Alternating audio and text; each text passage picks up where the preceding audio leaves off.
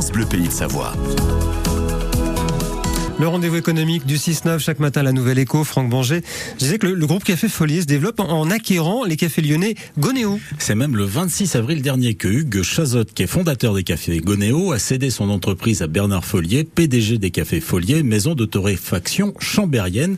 Créée en 2015, Gonéo est arrivé sur le marché en proposant une alternative locale et artisanale aux restaurateurs lyonnais avec ses cafés dits de spécialité.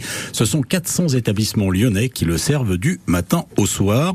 En 2022, la marque continue son ascension et s'illustre notamment grâce à son maître torréfacteur Guillaume Henrien et qui remporte la médaille d'or du meilleur mélange expresso de France lors du Paris Coffee Shop face à 18 autres candidats. Et Franck, concernant les, cafés foliers, on peut dire que sont une véritable institution à, Chambéry. On peut le dire, on le dit d'ailleurs. maître torréfacteur depuis 1880, l'entreprise qui a grandi au fil des opérations de croissance externe s'est diversifiée pour s'imposer en spécialiste des boissons chaude et du petit déjeuner avec des offres complètes qui sont dédiées aux professionnels de la restauration et de l'hôtellerie. C'est même un fleuron de l'économie de nos pays de Savoie qui est toujours d'ailleurs resté familial. Bernard Follier, qui en est le PDG, incarne la quatrième génération d'entreprise avec une activité dédiée à 97% aux professionnels des cafés, hôtels, restaurants et les boulangeries plus récemment avec le développement du snacking.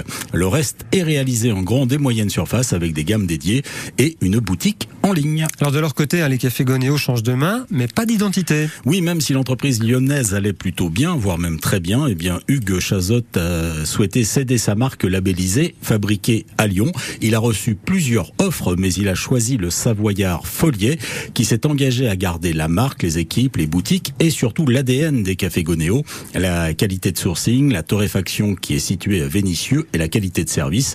Il est vrai que le projet des cafés Follier avait un vrai plan de continuité pour la marque lyonnaise. Bon, allez, un peu d'histoire pour Anne Ah, oui, bah, ça j'aime bien ça. En 1880, Claude et Philomène Follier proposent en bordure de la place Saint-Dominique à Chambéry de l'huile en bidon, du vin au tonneau et comme la plupart des épiciers de l'époque, ils grillent du café dans un grilloir en tôle chauffé au charbon de bois.